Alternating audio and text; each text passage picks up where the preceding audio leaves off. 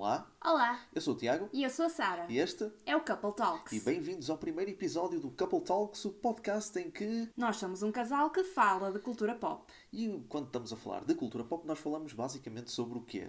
animes, Filmes, videojogos, livros, música, séries. entre outros elementos. Exatamente. Então, o que nós vamos fazer vai ser, em cada episódio, nós poderemos falar sobre uma determinada série ou filme, ou aquilo que nós acabamos de, de falar, eh, e podemos eh, falar sobre a nossa experiência. Bem como ter uma série de debates sobre o que acabamos de ver. Ora, nem mais. E o requisito específico para, eh, para que possamos falar sobre estes elementos é que nós os dois tínhamos visto eh, essas séries, ou filmes, ou jogos em conjunto. Mas antes de começarmos com eh, o tema principal deste podcast, acho que devíamos começar por falar um pouco de nós. Quem começa então? Podes começar tu, eu acho que estás a ir bem, portanto, faz a tua apresentação aos nossos ouvintes. Muito bem. O meu nome é Sara Sampaio e sim, antes que perguntem, é mesmo o meu nome e já ouvi a piada do que tenho o nome da modelo 1500 vezes desde 2013. Tenho 28 anos, sou formada em Ciências da Comunicação com licenciatura e mestrado e apesar de eu ter formado em jornalismo, nunca exerci a profissão. No entanto, a minha área de trabalho neste momento e área de foco, por, por assim dizer, é dentro do marketing digital.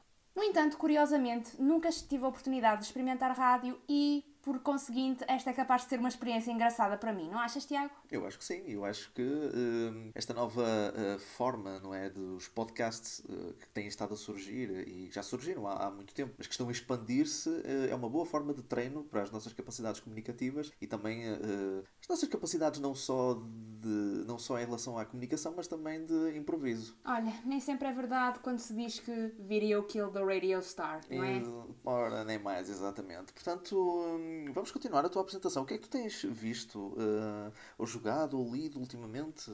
Ora, no que toca a séries, eu individualmente, recentemente acabei a quarta temporada de Vis-a-Vis. Ouvi dizer por aí que há uma nova série ou um novo spin-off, não tenho a certeza, mas ainda não tive a oportunidade de ver. No entanto, Vis-a-Vis como um todo, gostei bastante da temporada, embora eu acho que na terceira, quarta, aquilo decaiu um bocado desde que passou para a Fox. No que toca a videojogos, estou neste momento quase a terminar o Spider-Man da PS4. Completei cerca de 60 a 65% do jogo e primeiro vou fazer todas as side missions antes de passar para a fase final.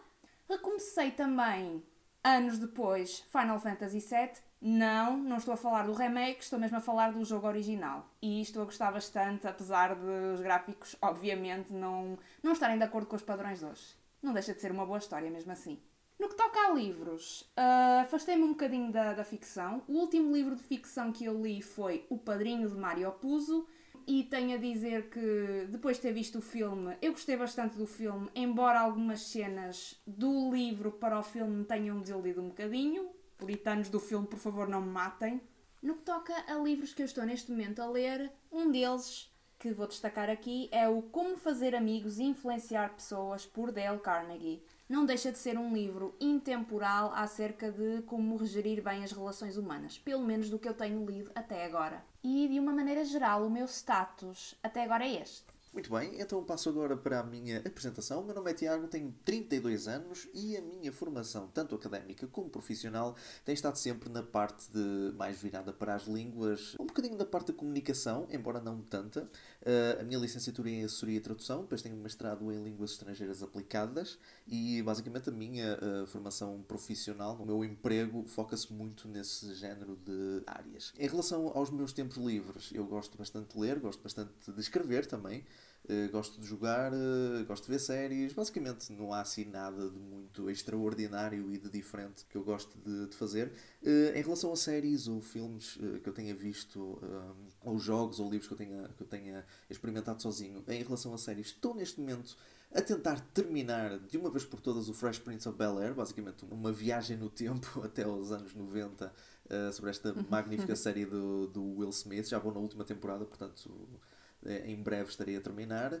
Em relação a livros, eu vou lendo o The Witcher, assim aos bocadinhos. Não é que eu esteja a achar a história má, ou muito, muito pelo contrário, eu estou a adorar, mas lá está, eh, é uma leitura que eu vou fazendo faseadamente, porque eu basicamente estou a dar mais eh, ênfase a um manga, estou a ler um manga de Yu-Gi-Oh! desde o início, uma história que eu considero ser até bastante superior à sua contraparte de anime. Em relação aos jogos, eu eh, decidi dar um bocadinho de descanso à PS4 e fazer mais uma vez um recuo no tempo até aos tempos da PSP, da PlayStation Portable, no qual eu estou a jogar o Crisis Core Final Fantasy VII. Já que a Sara falou aqui do, do Final Fantasy VII, do jogo original, eu decidi jogar o, a prequela, porque também eu considero uma boa história. Tem boas personagens, também tem uh, bons elementos de RPG, uma boa aventura. Tem, é uma boa história, pronto, é uma, é uma boa introdução uh, ao uh, Final Fantasy VII propriamente dito e há uma forma também de, pronto, de celebrar este, esta chegada deste remake que está a ser aclamada por, por muita gente em todo o mundo. Ou então estamos apenas a consolar enquanto não temos o remake nas mãos. Eu acho que é mais isso, porque lá está, a Sarah está, a, tá a jogar o original na, na PS1, eu estou a jogar a prequela na PSP, nenhum de nós tem uh, o, o remake da PS4, mas havemos de lá chegar. E quando jogarmos, vamos dedicar um episódio do Couple claro. Talks uh, a falar sobre o Final Fantasy VII do remake. Uhum. Portanto, esta foi a minha apresentação, não há assim muito mais para dizer. Uh, acho que está tudo? Acho que está tudo. Então vamos passar para o tema deste primeiro episódio do Couple Talks, que é... Money Heist. Ou, para quem conhece o título original, La Casa de Papel! Exatamente, La Casa de Papel, a quarta temporada estreou há umas semanas, nós vimos-la recentemente. É uma série pronto, bastante aclamada, sempre que há uma nova temporada, ou sempre que é anunciada uma nova temporada, o pessoal fica. Eh, louco! O pessoal fica, exatamente, o pessoal fica louco. E, hum, e não posso dizer que nós não, não fomos exceção. Eu, pelo menos, eh, fiquei. Uh, fiquei entusiasmado quando se, quando se falou da nova temporada. Não sei, em relação a ti, o que é, o que, é que tu ah, esperavas? Aliás, até há mais duas temporadas confirmadas, pelos vistos. Pois, isso é o que me complicou mais. Mas antes de passarmos para isso, porque lá está, é, é, é difícil falar das duas novas temporadas sem falarmos de spoilers. E eu acho que nós temos primeiro que dar uma visão sem spoiler uh, acerca desta temporada e depois aí avisamos que vai haver spoilers porque, porque há ouvintes que ainda, não, que ainda não viram ou que ainda nem sequer experimentaram lá a Casa de Papel. A maior parte já viu. Sim, a maior parte pode já ter visto, mas ainda há muito boa gente que ainda não experimentou lá a Casa de Papel, portanto, uh, convém para essas pessoas não estragar qualquer surpresa. Portanto, uh, agora vamos fazer aqui um pequeno resumo da nossa opinião, uh, sem spoilers, ok? Vamos fazer um comentário geral? Sim, basicamente sim. Portanto, queres começar? As tuas, as tuas opiniões. Uh, na minha opinião, à semelhança da temporada anterior, eles definitivamente levaram a fasquia, embora esta temporada. Ok, teve, um, teve momentos intensos, mas para mim não foi a melhor temporada. Não? Achas?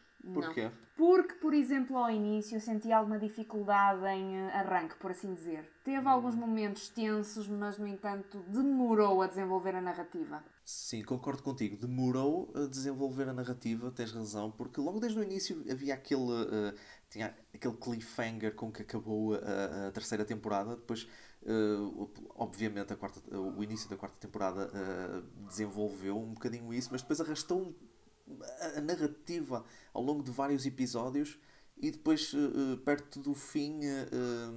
Penso que acelerou um bocado, mas eu, eu, penso, eu penso que o ritmo se manteve igual uh, durante praticamente toda a temporada, não achas? Foi praticamente. Sim, uh, sim podemos, podemos concordar com isso. Lá está, é um bocado complicado estar a falar uh, sem dar spoilers, mas, mas é neste momento que podemos dizer com segurança que vamos agora entrar em território de spoilers. Em 3, 2, 1. Vamos falar sobre. Spoilers.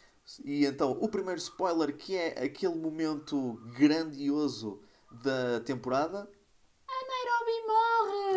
Ora, nem mais. E, um, e o que é que eu posso falar? Eu, é assim, eu vou, eu vou ser sincero. Eu vou ser muito sincero em relação à morte da Nairobi. Uh, eu acredito. Um dos momentos que nós estávamos a dizer que, que, que, a série arrastou foi exatamente esse, essa inevitabilidade que a Nairobi ia morrer. Uh, eu não sei se também és da mesma opinião que eu. O que é que tu achaste? Era muito evidente que ia acabar por acontecer. Mas o que é, o que, é que te fez pensar que ia ser, que ia ser evidente isso. Que eu via muito debilitada, muito incapacitada, hum, ainda por cima ela foi colocada numa situação de perigo e por isso era um bocado inevitável que ela eventualmente ia morrer. Lá está. Eu não queria acreditar nisso e, e ainda bem que estava errado, não é? Não é que eu esteja contente para o personagem ter morrido, porque eu acho que é, é pensamento geral de muita gente que perdeu-se uma boa personagem. Perdeu-se ali uma boa, uma muito boa personagem, mas hum, ficção às vezes gosta de nos brincar, gosta de brincar connosco dessas formas, não é? Colocar uma personagem em perigo de vida várias vezes e depois no fim ela salvar-se. E era isso que eu estava a ver acontecer com a Nairobi. Logo desde o início desta temporada já fizeram isso, brincaram um bocadinho dessa forma. Não sei se também concordaste, mas lá está, como tu já estavas a ver a morte dela logo desde o início, se calhar pronto, era uma, era uma questão de esperares até que o momento acontecesse. Era um bocado. Era um bocado. Não, ela estava ali em recuperação, estavam ali a fazer um desenvolvimento um bocado curioso dela, especialmente em volta da relação dela com o Bogotá isso para mim cheira-me logo a morte. Sim, foi, lá está, foi a partir do momento em que a, a relação dela com o Bogotá evoluiu até aquele momento que eles estiveram lá no elevador, eu comecei a acreditar, epá, não, não, não, estão a desenvolver, eu, eu, eles estão a fazer o, o, aquilo que eu chamo o efeito The Walking Dead. Porque no The Walking Dead, uh, isto, pronto, é normal. Eu, eu, já, não, já não acompanho The Walking Dead há muito tempo, mas... Deixa-me adivinhar. Ora... Quando a personagem está para morrer, ou há um episódio muito especial em que tu aprofundas a personagem, ou então, ao longo dos episódios, vais aprofundar a personagem e depois, BAM! A personagem morre. É basicamente um pouco dos dois porque este desenvolvimento da Nairobi não se deu só num episódio, deu-se em vários. Sim. Então o que aconteceu foi exatamente esse efeito do Walking Dead, que foi desenvolver uma personagem que depois no fim vai morrer. Só que The Walking Dead, pelo menos nas primeiras temporadas, fazia isso em apenas um episódio. Uhum. E então uh, com a Nairobi faz, fizeram exatamente durante, ao longo da temporada. Portanto, Já nenhuma série surpreende como Game of Thrones. Pelo menos da Season 1 à Season 4. Yeah, não é de Game of Thrones que, estamos, que vamos falar. vamos evitar falar disso, ok? Se tivéssemos começado este. Oh, se tivéssemos começado o, Couple Talks uh, há um ano, sim, podíamos falar de Game of Thrones, mas, mas para agora não. Uh, havemos de falar um dia, havemos de, de deitar cá Uma para retrospectiva. fora. Uma retrospectiva e deitar cá para fora as nossas frustrações em relação a isso, mas hoje não é o caso. Voltando outra vez à, à, questão da morte da Nairobi, momentos destes normalmente acontecem no fim do episódio. Foi exatamente o que aconteceu. A, mor a morte dela foi no fim do episódio. Ou então, uma das razões pelas quais me fez acreditar que ela não ia morrer foi exatamente como o, a terceira temporada terminou que ficou naquela ambiguidade. Será que ela ia morrer? Será que não ia morrer? Se ela fosse morrer naquele momento, ela teria morrido no fim da temporada logo. Exato. Seria logo uh, uh, fixo logo de, naquele momento. Teria sido realista também. Ninguém sobrevivia àquilo tão facilmente. Sim, se lá está. Lá, e lá está. A operação que lhe fizeram também foi bastante arriscada. Não estava à espera que ela sobrevivesse. Embora, por outro lado, também estava à espera que ela é. sobrevivesse. É. Uh, e depois, pronto toda a situação debilitada dela uh, e depois culminar com aquele tiro na testa. eu senti o tiro também.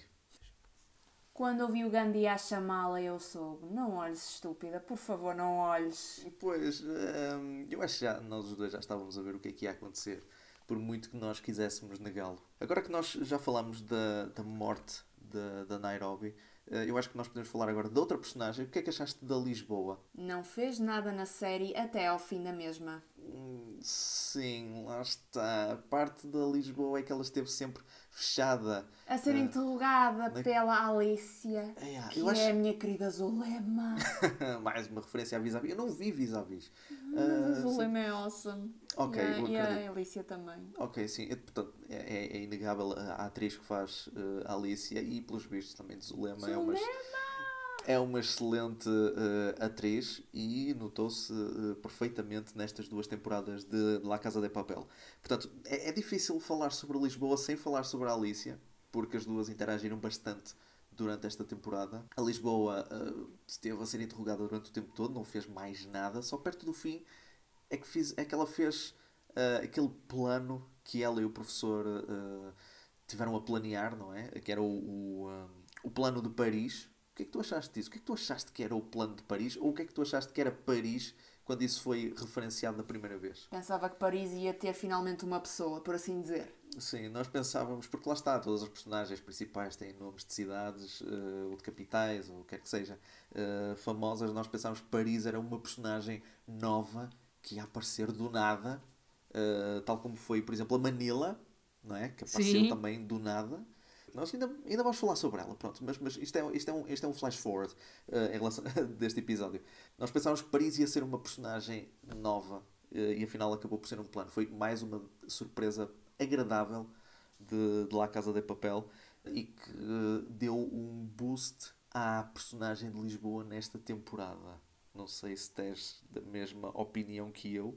Sim, porque foi só aí que havia fazer alguma coisa. Ela, como atracanta, não me está a impressionar muito. Pois lá está, porque ela não estava na, na ação. Ela, na temporada anterior, na terceira temporada, ela não estava na ação, ela estava com o professor. Ponham alguém com o nome Porto e vamos ver como é que a coisa muda. Ui, já tinha acabado, já tinha acabado. Acabava logo na terceira temporada, logo. Chegava lá, pum, pum, pum, vamos, é, é para fazer o vamos, não, não há cá dramas.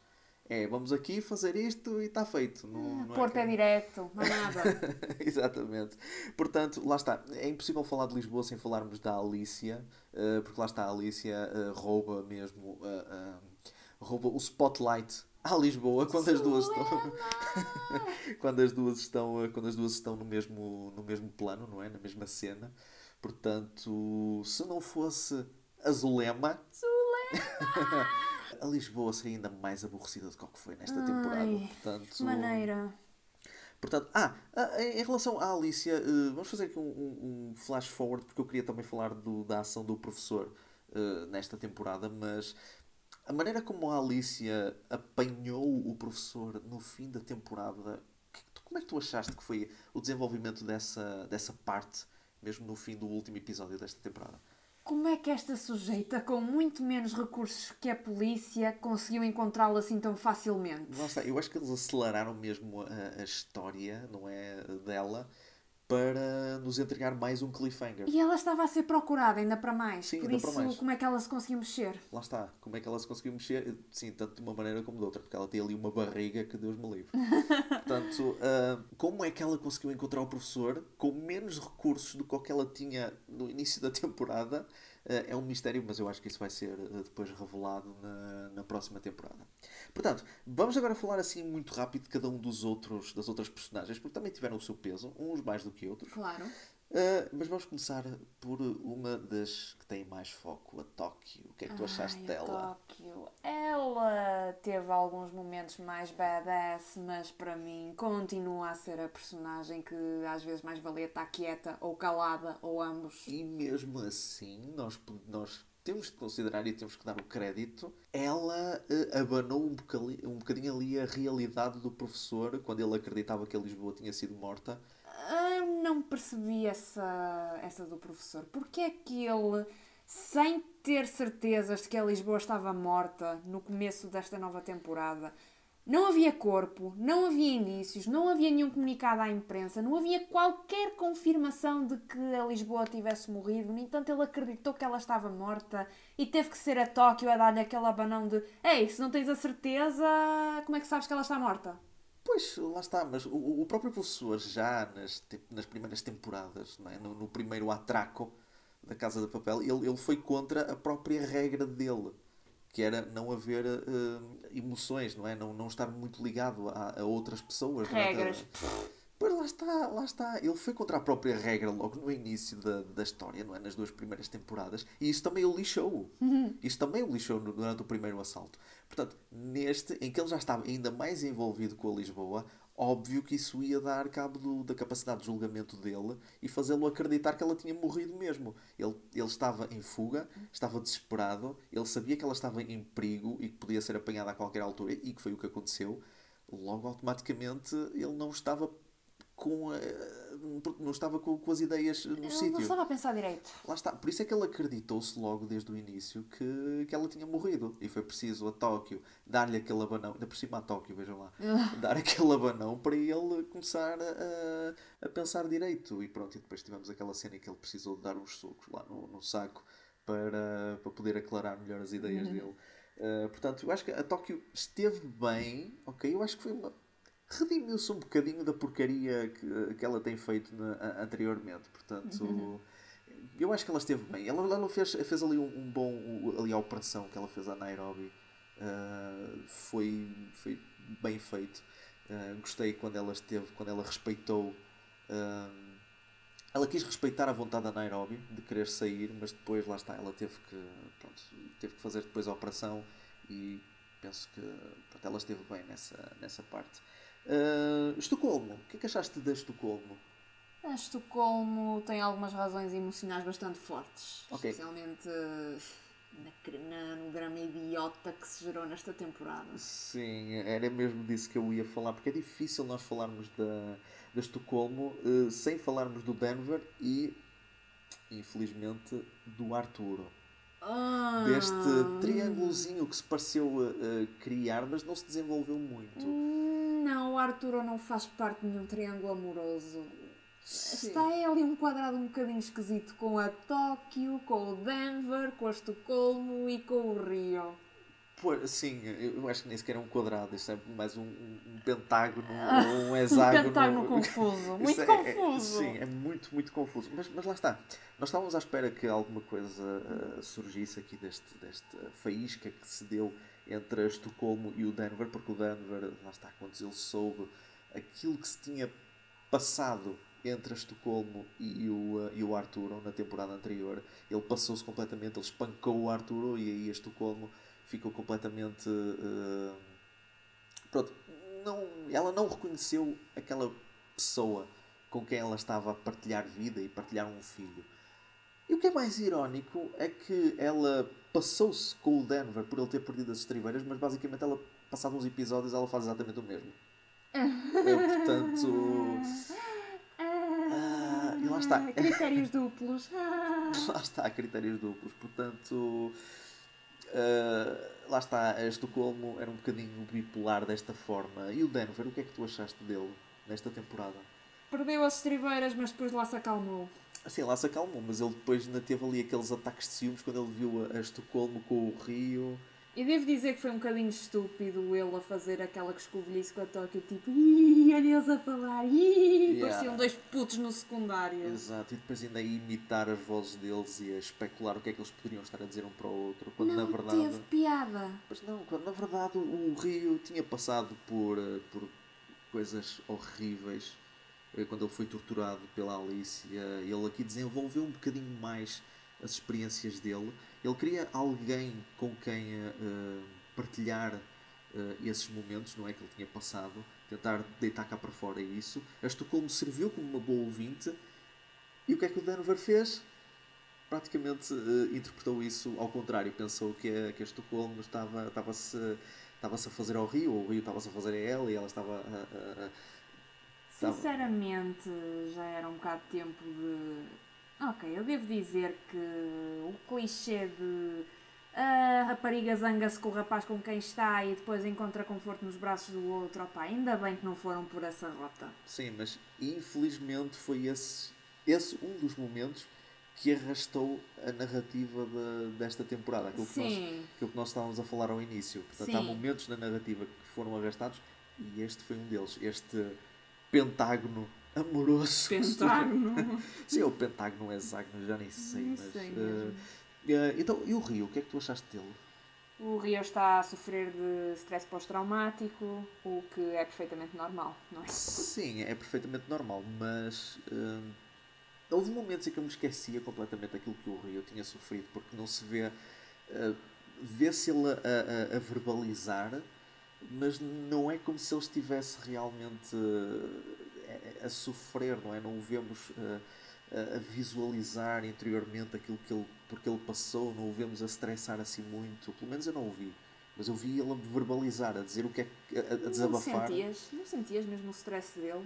Quando ele falava de como foi enterrado vivo e tudo. Sim, lá está, mas é uma condição de, de ator dele. Pronto, o, o Rio é um. O, o, ator que faz o Rio é, é um excelente ator, mas lá está, eu precisava de um bocadinho mais para, não, não quer dizer que eu não acredite naquilo que a personagem passou, porque isso depois foi comprovado. Mas, mas lá está, é preciso um bocadinho mais. Um, então, já, nós já falámos praticamente de, de, quase todos. Ah, Helsinki, o que é que tu achaste do Helsinki dele? Do Helsinki? Sim.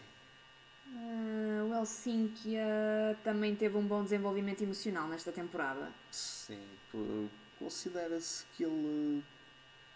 Ele e o Palermo são capazes de desenvolver ali uma boa relação de irmandade. Sim, sim, sim. Depois, depois daquilo que aconteceu na, na temporada anterior com eles, uh, aquela one night stand com, com os dois, uh, sim, houve aqui um momento nesta temporada que trouxe alguma redenção para o Palermo e já falamos sobre e já vamos falar sobre ele.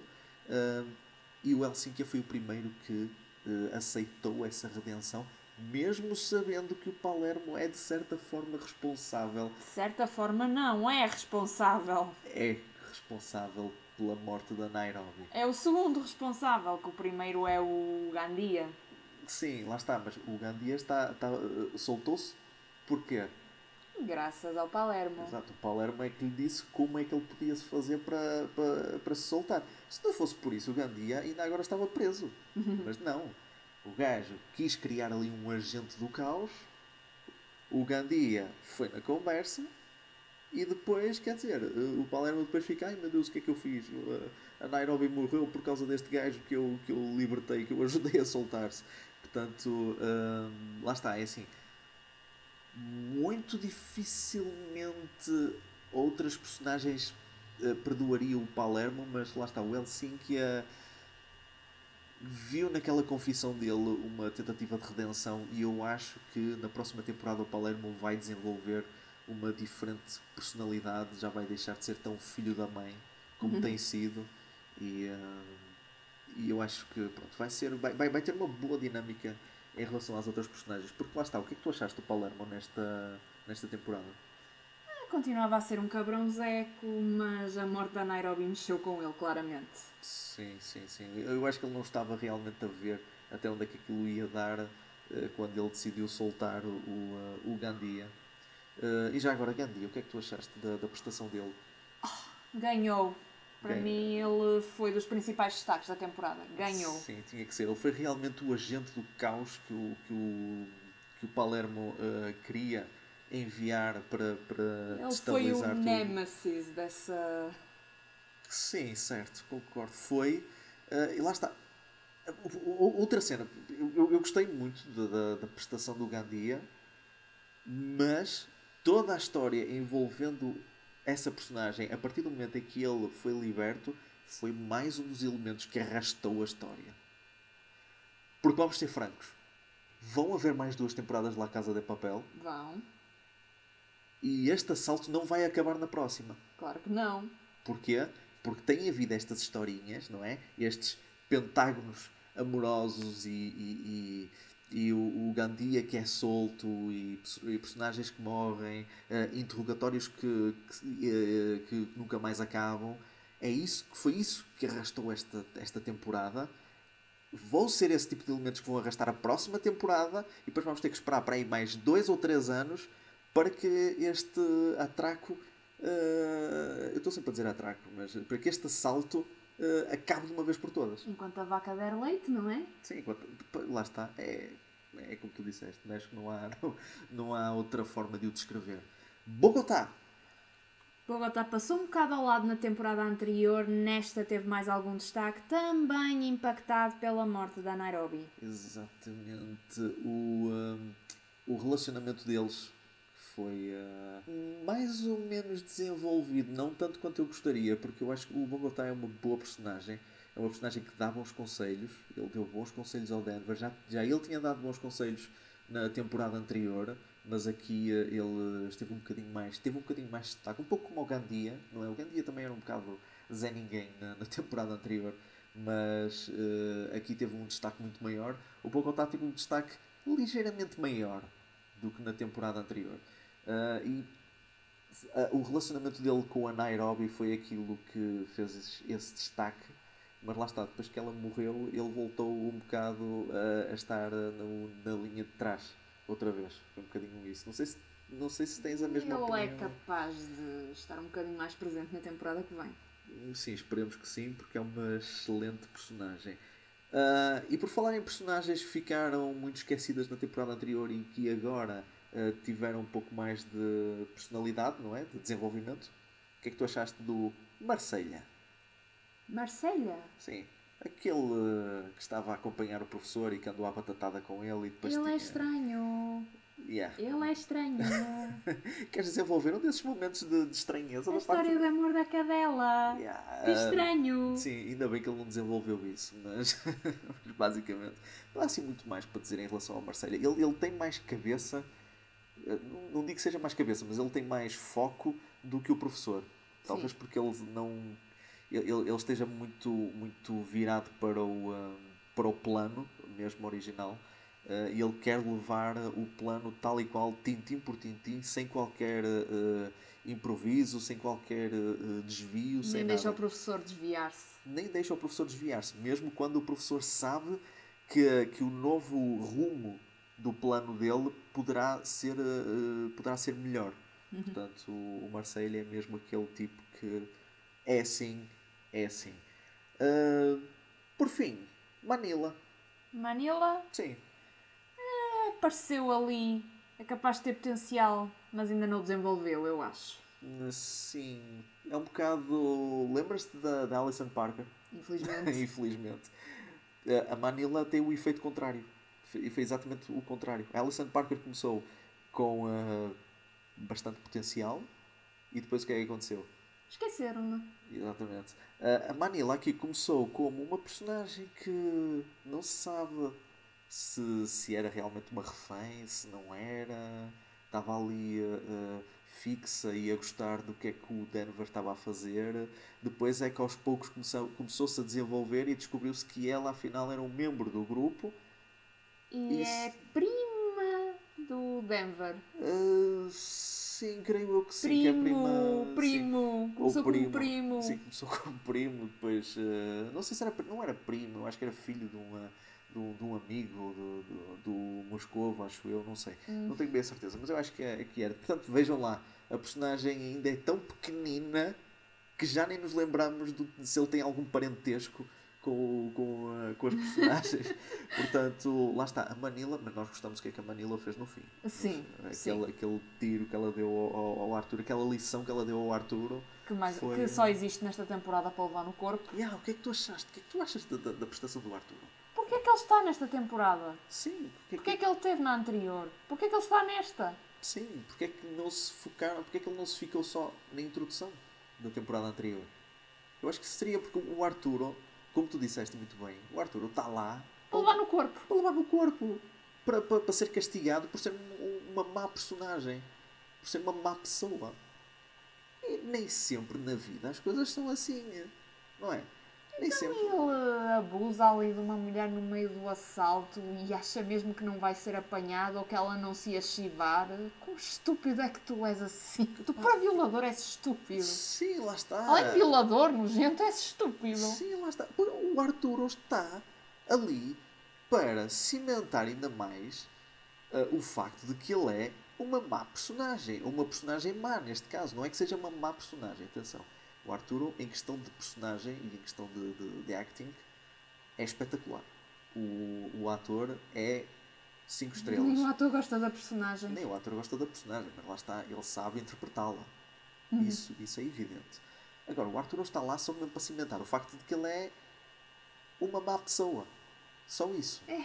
E seria muito melhor se ele se ficasse só pela introdução na, na- no início da temporada anterior para demonstrar que na vida, às vezes, as más pessoas se- conseguem ter Tem sucesso. Exato, conseguem ter sucesso servindo-se de, de certas eh, experiências que viveram. Ai de mim que estive no assalto, ai de mim que eu podia ter morrido, ai de mim que tive a minha, a minha vida e a minha fortuna em perigo, ai de mim que vi a minha vida a mudar. Exato. E ele, que já se mostrou que ele tem o dom da palavra e a capacidade de manipular pessoas, opá, ficava-se por aí só. Ele, ele a capacidade de ser um, um- um, eh, influenciador e ganhar bastante com isso.